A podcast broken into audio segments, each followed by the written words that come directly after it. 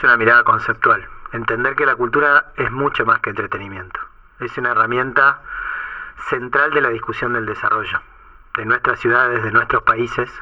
Y cuando digo desarrollo, no hablo del desarrollo económico, no exclusivamente del desarrollo económico. Con la cultura construimos ciudadanía. Y eso es más importante que nunca. Y entendemos entonces a la cultura como una herramienta para igualar oportunidades y construir ciudadanía. Esto es Purísima Podcast, un programa en el que dialogamos sobre pensamiento y cultura. Somos el podcast de la Facultad de Arquitectura, Arte, Diseño y Comunicaciones del Campus Creativo de la Universidad Andrés Bello. Soy Alejandra Delgado. Y yo, Tatiana Oliveros.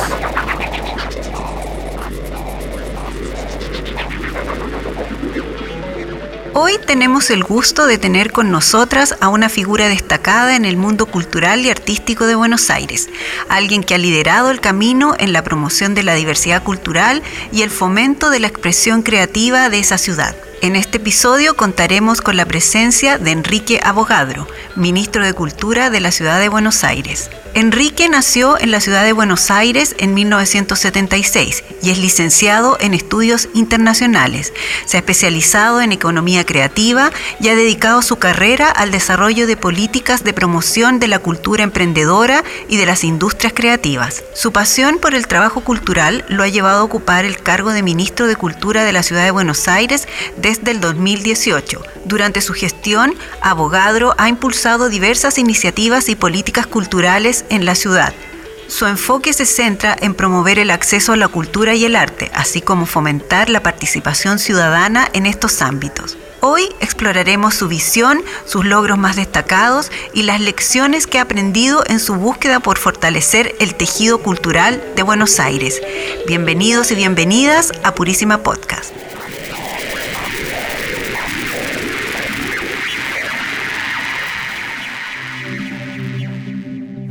Enrique, muy bienvenido. Gracias, muy contento de estar por acá.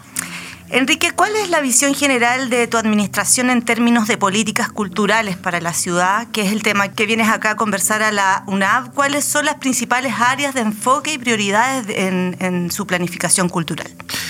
Te diría que lo principal es más una mirada conceptual, entender que la cultura es mucho más que entretenimiento.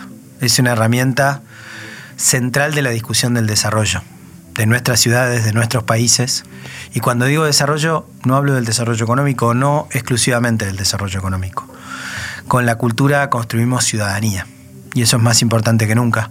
Argentina está cumpliendo este año 40 años desde la recuperación de la democracia y entendemos entonces a la cultura como una herramienta para igualar oportunidades y construir ciudadanía. Eso implica entonces como foco ampliar el acceso a la cultura pensar de qué manera las personas participan activamente de la cultura, no solo como, entre comillas, consumidores culturales, sino justamente como activos participantes. ¿Y qué implica eso? Implica, por un lado, que sea una ciudad muy amigable al desarrollo cultural y por otro lado, que sea cada vez más fácil participar de la cultura de distintas maneras. La, la política quizás más emblemática de estos años, la lanzamos hace cuatro años, casi cinco, se llama Pase Cultural, es una tarjeta que tienen todos los chicos y chicas de la escuela pública secundaria en nuestra ciudad. En esa tarjeta tienen dinero y ese dinero solamente lo pueden usar en cultura, pero en lo que quieran. Tienen libertad para elegir. Pueden ir al cine, al teatro, a escuchar música, a comprarse un libro, porque partimos de la base de que efectivamente con la cultura tenemos la oportunidad de desplegar nuestras capacidades en muchos sentidos. Ahora eso es acceso, pero no necesariamente implica mediación. ¿Trabajan también con los públicos? Sí, por supuesto, eso es parte del trabajo que hacemos. De hecho, otro eje de trabajo nuestro, además del acceso, tiene que ver con promover fuertemente la cultura independiente de la ciudad. ¿Por qué? Porque tenemos una mirada sistémica. Cultura no es solamente la que hace el Ministerio de Cultura de la Ciudad de Buenos Aires, que es mucha, porque la Ciudad de Buenos Aires tiene un ministerio muy potente, del ministerio depende el Teatro Colón, el Teatro San Martín, la Usina del Arte, Recoleta, 30 bibliotecas públicas, museos, hasta escuelas de arte dramático, conservatorios, pero más allá de lo que hacemos, Lo que importa es cómo participa la gente de nuestra ciudad en la cultura. Y eso implica levantar la vista y darse cuenta de que además de la cultura pública hay una cultura privada muy potente, pensemos los teatros de calle Corrientes, pero sobre todo una cultura independiente. Más de 500 espacios culturales independientes en nuestra ciudad, entre salas de teatro, salas de música, centros culturales, galerías, la interacción y eh, tener esa cultura independiente en realidad a nosotros nos facilita mucho el trabajo porque la cultura independiente te garantiza acceso, todos vivimos más o menos cerca de algún espacio cultural y te garantiza diversidad. Programan cosas distintas a las que vas a ver en el circuito público o el circuito privado. Ahora esa misma diversidad de, estilos, de enfoques de, de, la comunidad artística y creativa de Buenos Aires también hace que tengan más necesidades eh, sumar espacios, me imagino que también implica eso. Eh, puede ser un desafío complacer a todos los sectores, me imagino. ¿Cómo, ¿Cómo abordan esa complejidad para asegurarse de que las políticas culturales sean inclusivas y, y satisfactorias para esa amplia gama de artistas y de grupos creativos y culturales presentes en la ciudad? En realidad tenés que tener una mirada doble por un lado, tratar de que las oportunidades estén accesibles a todos los espacios culturales, a todas las propuestas artísticas, pero por otro lado también entender que cantidad tampoco necesariamente es el objetivo primordial. Tenés que de alguna manera articular las dos cosas. Nosotros tenemos diferentes líneas de apoyo bajo un paraguas que se llama Impulso Cultural, donde hay líneas de apoyo por disciplina artística, para el teatro, para la danza, para la música, eh, para la literatura, para incluso las milongas, pero también tenemos algunas herramientas que son genéricas. La más importante es la ley de mecenazgo de la Ciudad de Buenos Aires, que apoya más de mil proyectos por año, a la que puede presentarse cualquier artista o incluso organización cultural y recibir un apoyo económico en un financiamiento mixto público-privado, porque en realidad funciona con derivando parte de los impuestos que pagan las empresas en la ciudad. Y de alguna manera lo que buscamos es que todos los que están desarrollando proyectos culturales tengan la posibilidad de acceder a estas herramientas. Después, como cualquier herramienta, digamos, cada una tiene sus objetivos específicos. En algunos casos hay un jurado de selección. En otros casos es el propio sector que integra, por ejemplo, en el caso del teatro, un comité en la cual el propio sector junto con el Ministerio de Cultura determina cuáles van a ser los proyectos que reciben o no apoyo. Y el propio ministerio que interviene con su programación ya sea generando actividades de gran escala, los grandes festivales como el de teatro, el de tango ahora mismo, el de cine independiente y tantos otros, o intervenciones de escala local.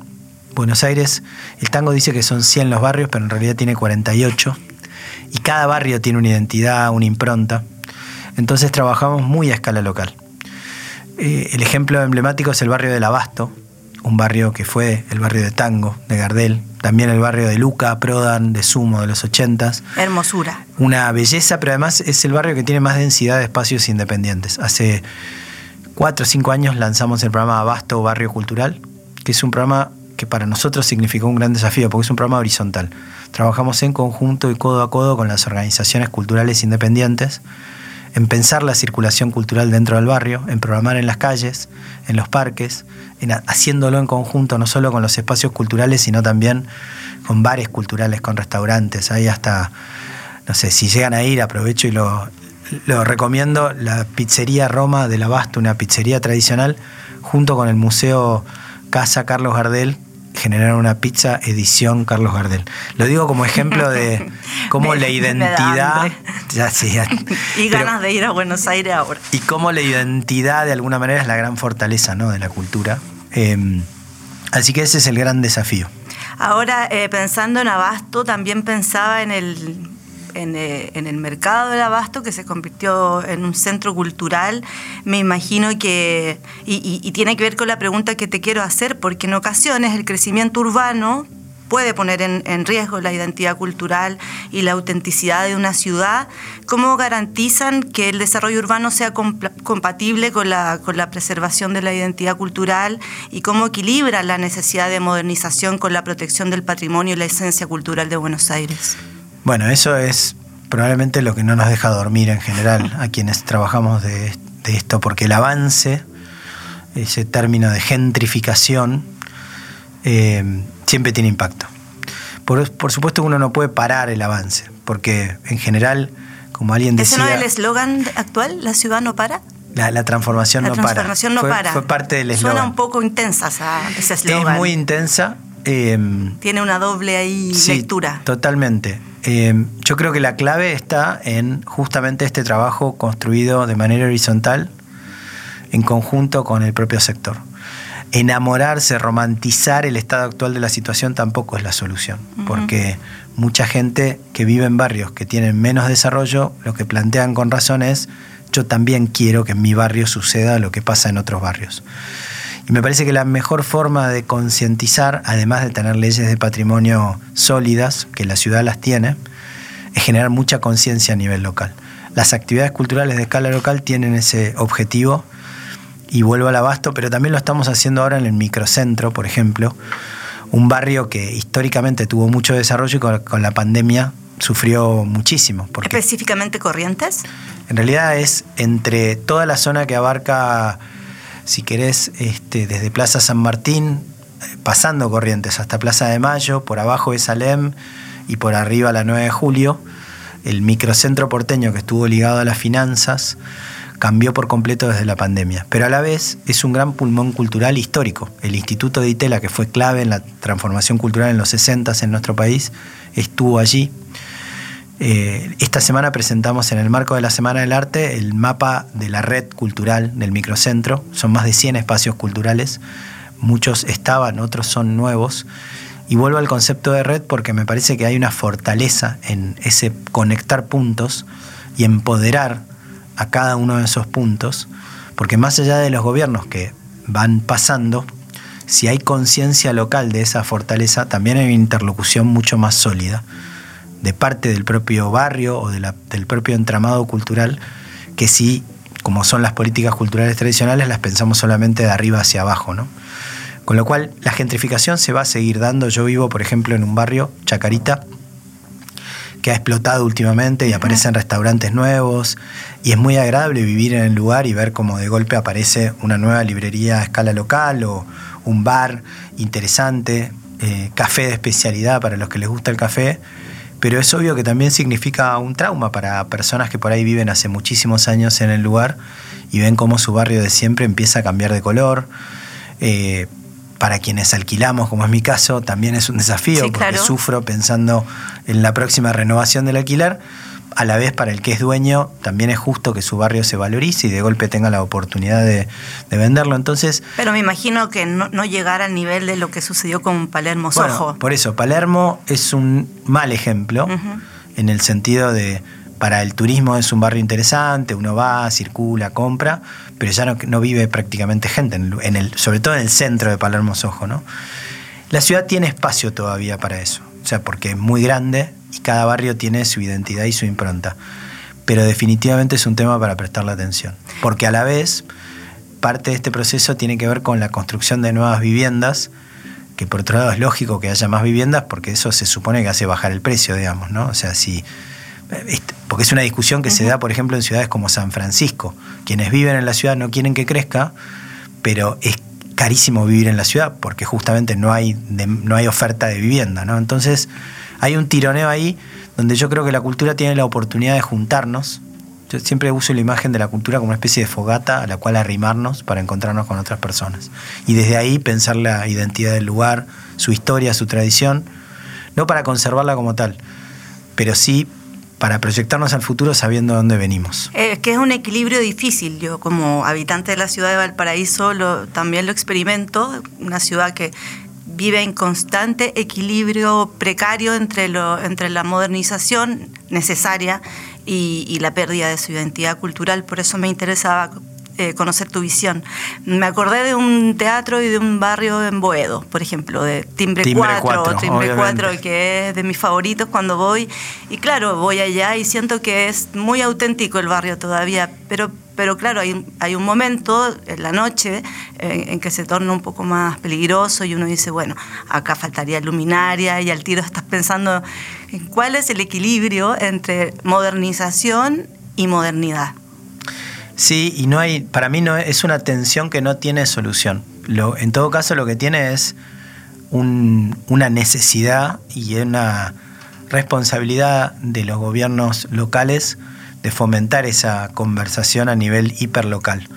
Yo creo que uno es de un lugar y tiene una responsabilidad. Incluso quienes nos mudamos a un barrio tenemos responsabilidad de vincularnos con la historia de ese barrio. Eh, y me parece que es un buen antídoto para balancear eso y tener además la capacidad de consultar. Nos pasó en Abasto, la marca que diseñamos para Abasto, la primera, era muy parecida, de nosotros no, no, lo veíamos así, pero los espacios culturales nos dijeron, pero es igual al shopping. Entonces tiramos esa marca a la basura y pensamos otra. Y a la vez trajimos el shopping a la mesa, porque es un monstruo en el medio del barrio, donde estuvo el mercado de abasto.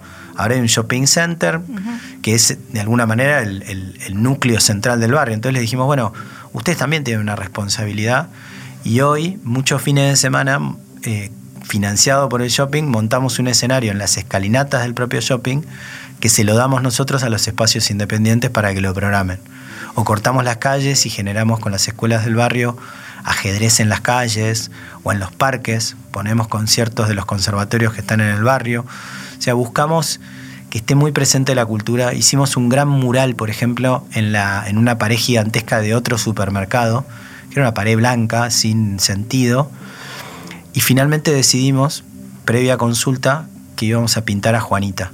Juanita es una vendedora boliviana que vive hace muchísimos años en el barrio y cuando consultamos quién era la persona que querían inmortalizar, querían inmortalizar a Juanita, que sigue ahí a dos cuadras de donde está su mural ahora, es una celebrity del barrio del Abasto. Pero lo que quiero decir es que de alguna manera marca esa, esa tradición. A la vez hicimos una obra, pero la hicimos mucho después, de peatonalización de un par de arterias, también consultando con el sector sabiendo que si ponemos más bonito el barrio, es probable que vaya a cambiar el barrio. Pero bueno, la gente que vive ahí también tiene derecho a que lo mismo que ve en Palermo o en Belgrano o en otros barrios le suceda en su propio barrio, ¿no? Sobre eso mismo te quería preguntar, ¿cómo fomentan, eh, qué mecanismos específicos utilizan para fomentar la, participación de actores externos de estas alianzas, ¿no? para la planificación y la ejecución de, de, todos los programas y eventos culturales que piensan? ¿Cómo equilibran la autonomía creativa también de estos colaboradores con la necesidad de asegurar que las políticas y los objetivos culturales de la ciudad se cumplan de manera coherente? Es el gran desafío porque Cuanto más abrís la conversación, más rico es el resultado, pero más tenés que ceder de la capacidad de decisión. Nosotros tenemos en, no todos los programas, pero muchos de estos programas tienen inscriptos en sí mismos políticas de participación. En el caso del abasto, es un poco repetitivo, pero lo tengo muy presente. Tenemos reuniones quincenales con todos los actores que se van haciendo de manera rotativa en los diferentes espacios culturales. Pero no es el único programa. El pase cultural que mencionaba también más temprano también tiene una instancia participativa. Y a la hora de planificar políticas a futuro, estamos eh, generando mesas de inteligencia colectiva, donde pensamos cada una de las disciplinas artísticas en conjunto con actores relevantes, instituciones de cada uno de esos sectores. ¿Así se llama? ¿Inteligencia colectiva? No se llaman las mesas así, pero siempre en la introducción yo menciono eso, que la inteligencia colectiva siempre es más poderosa que cada uno de nosotros pensando individualmente. Lo digo a propósito de la inteligencia artificial, suena como un contrapunto. Es más humana, sí, definitivamente. Eh, considerando bueno, toda tu experiencia en el ámbito de las políticas culturales en Buenos Aires y todo tu trabajo previo, ¿no? Ya son cuántos años? Muchos. Muchos años, no los quiero contar para... Pero es que no me acuerdo ya. Son como unos 20. Bueno, largo trabajo también con las industrias creativas. Eh, me salto a las recomendaciones. ¿Qué recomendaciones o recetas compartirías con Chile para fortalecer su enfoque en el desarrollo cultural y la promoción del arte? ¿Qué lecciones aprendidas podrían ser útiles para, nuestro país a medida que nosotros acá buscamos enriquecer también eh, la escena cultural y, garantizar un, acceso equitativo a las expresiones artísticas?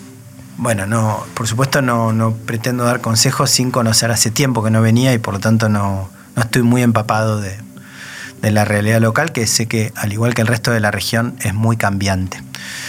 Pero diría, en términos generales, en el recetario lo que no puede faltar es justamente un altísimo grado de conversación, estar dispuestos a abrir la conversación a, a todas las instituciones o personas que van a ser impactadas por las políticas que llevamos adelante, confiando en que El resultado, si bien el camino de la conversación puede ser complejo, porque implica muchas veces que nos digan cosas a la cara que no nos gusta escuchar, el resultado es muy positivo. Por un lado, porque aparecen ideas que no se nos habían ocurrido, pero además porque se construye un afecto societatis, una posibilidad de, establecer un vínculo que sin necesidad de requerir una adhesión política al que convoca, por lo menos establece un canal de comunicación civilizado. En nuestro caso, la cultura muchas veces está tironeada políticamente, pero yo desde el día uno busqué eh, que como ministro y todo nuestro equipo estuviéramos al servicio de cualquiera que hiciera cultura, por supuesto con independencia de sus preferencias políticas. Costó un poco más al principio que, se dieran cuenta que era así y hoy todo el sector cultural tiene relación con nosotros. Un segundo eje es confiar mucho también en, en lo común como valor. Cuando hablo de lo común hablo del espacio público, hablo de la institucionalidad pública, en la conversación pública. La cultura tiene una enorme capacidad de transformar, de, generar, de, hacer una ocupación positiva, por ejemplo, del espacio público, de invitar a la mesa a un montón de gente que no se siente invitada. Quienes tenemos la responsabilidad pública tenemos mayor responsabilidad, pero el resto también tiene que venir con un ánimo positivo a la mesa.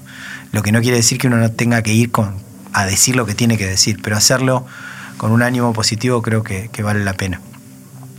Em, y después creo que hay que recuperar la capacidad de imaginar futuros posibles.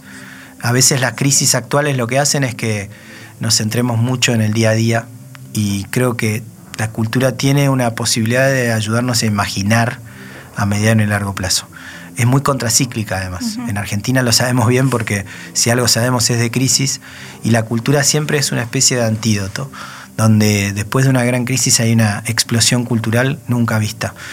El tema es cómo los gobiernos estamos dispuestos a absorber esa energía que viene y de qué manera procesarla. ¿no? Pero me parece que ahí hay algo interesante. Eh, pero también hay algo que puedas compartir respecto de tu liderazgo. Sé que es difícil hablar de uno mismo, pero eh, hay algo con tu presencia constante en todos los lugares, de tu relación con las redes sociales súper activa, de contestarle a las personas.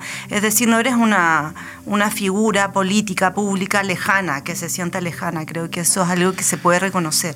Eso es clave y, la verdad es que yo busqué desde el día uno... Eh, establecer ese vínculo justamente para ganar la confianza, pero además porque, porque soy así, digamos, o sea, no, y, no, desde el día uno quise que no me cambiara este trabajo. Eh, sigo con la misma bicicleta yendo a trabajar no todos los días, pero una o dos veces por semana. Y la verdad es que teniendo, como tengo una oficina muy bonita, voy una vez por semana también, porque estoy en la calle el día entero. Eh, la cultura está en la calle y trato de ir a visitar los espacios culturales, conversar con los artistas en sus lugares de trabajo participar no solo de las actividades del ministerio, sino de terceros. Eh, y en definitiva no hay nada que reemplace ese conocimiento del territorio. Por supuesto es mérito de un gran equipo. Eh, las redes sociales también son una herramienta que bien utilizada nos puede acercar muchísimo. Todo el tiempo estoy pensando cómo usarlas para que sean un servicio. ¿Las sigues llevando tú? ¿No tienes un, robot? No, no, las llevo, yo contesto todos los mensajes, lo que tengo desde hace un tiempo es alguien que me ayuda mandando los videos o cargándolos, pero estoy yo 100% metido allí porque no lo podría dejar porque se nota, si el tono, si no es propio, se nota enseguida y, y, me parece que es una, es una herramienta central, digamos, ¿no?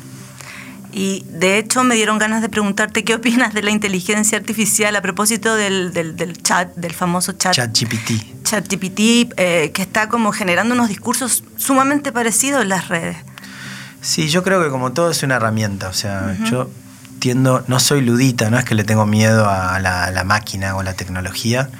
Sí estoy muy atento y leyendo sobre el tema. De hecho, pensé en cómo desde nuestro trabajo podemos generar alguna capacitación para el propio sector cultural, porque son estas cosas que... Sirve. No, pero aparte van a suceder, con lo cual es como intentar tapar el sol con la mano, ¿no?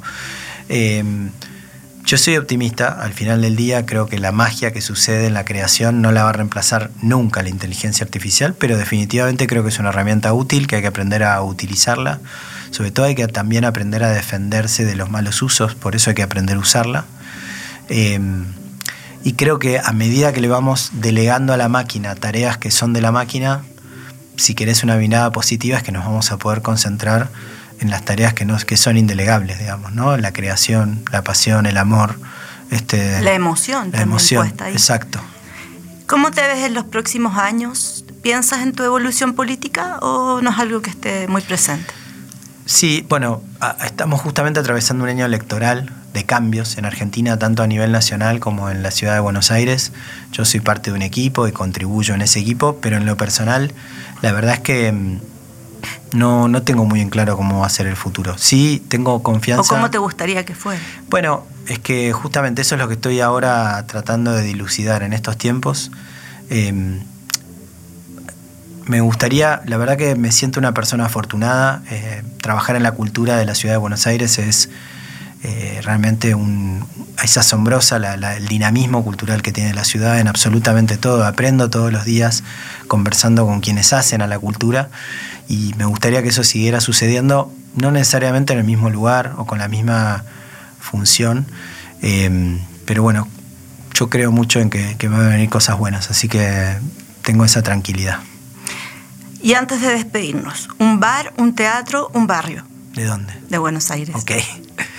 Em, bueno, un teatro, vos mencionaste una sala que está buenísima, Timbre 4. Este, yo voy a mencionar el espacio Callejón, que está en el barrio del Abasto. Javier Dolte dirige la sala. En realidad, encabezando una movida en el Abasto donde hay muchas otras salas, como El Extranjero, como Racetti que están buenísimas y valen la pena, y muy cerca en Villa Crespo, Nun, Moscú, eh, el Galpón de Guevara en Chacarita. Me dijiste uno, pero dije varios. Pero todas esas salas pueden ir a, eh, con ojos cerrados que se van a encontrar con una programación alucinante. Eh, dije un bar. Un bar. Entonces también es difícil, un bar. Este, sí, en realidad. Perdón. mira. Uno de varios. Uno de varios. Local Support es un bar que está en la calle Gorriti, eh, Itames, al que voy muy seguido porque ejerzo lo que llamo el vampirismo cultural. El promedio de edad en local support es de 20 años. Es increíble como en un lugar tan chiquito están pasando tantas cosas ahora mismo. Es un lugar hiper joven, todo grafiteado, eh, que te engaña porque con su look tan juvenil no, no, te vas a dar cuenta que tiene una de las mejores cocinas de Buenos Aires, además, porque también tienen el mismo talento en la cocina realmente es una maravilla porque vas y te encontrás cualquier día de semana a, ahora las grandes estrellas del trap. Este, o artistas visuales alucinantes y a mí me gusta mucho ir allí justamente por lo mismo, ¿no? Para, para tratar de ver qué está pasando. ¿Y el tercero era? Un barrio. Un barrio, bueno, voy a decir Chacarita, que es mi barrio actual. Yo me voy mudando de barrios, pero Chacarita es un barrio muy lindo. Se llama así por el cementerio, que está muy cerca. En realidad, porque era una, bueno, no importa, pero eran las chacras de, la Chacarita. Eh, pero además tiene un parque muy grande, el Parque Los Andes, tiene hoy una cantidad muy grande de teatros, de nuevos restaurantes. La gastronomía hoy está viviendo un momento de innovación fenomenal, de lugares muy pequeños, con gente muy joven que decide innovar en medio de la crisis, este, y son lugares de, encuentro, de vinculación. Así que vale la pena y están abriendo también varias librerías nuevas. Eh, voy a decir un comentario muy porteño que lo digo porteño de Buenos Aires, no de Valparaíso, y es que Buenos Aires es la ciudad del mundo que tiene más librerías por habitante. Eh, y eso explica un poco la locura que hay con la cultura en nuestra ciudad. Y justamente este año, eh, en una situación realmente muy preocupante de crisis económica, están abriendo librerías nuevas con mucha personalidad, entre ellas en el barrio de Chacarita. Tengo entrañables amigas escritoras en Buenos Aires. Eh, un abrazo, muchas gracias Enrique por, por estar en Purísima Podcast. Es un honor. Un placer y bueno, gracias por la invitación. Como en cada episodio, le damos las gracias a Carlos Vélez en los controles, a Javier Moraga en la postproducción, a Pablo Langlois, editor general, todos los episodios los pueden encontrar en las distintas plataformas de podcast. Nos vemos y nos escuchamos en el próximo episodio.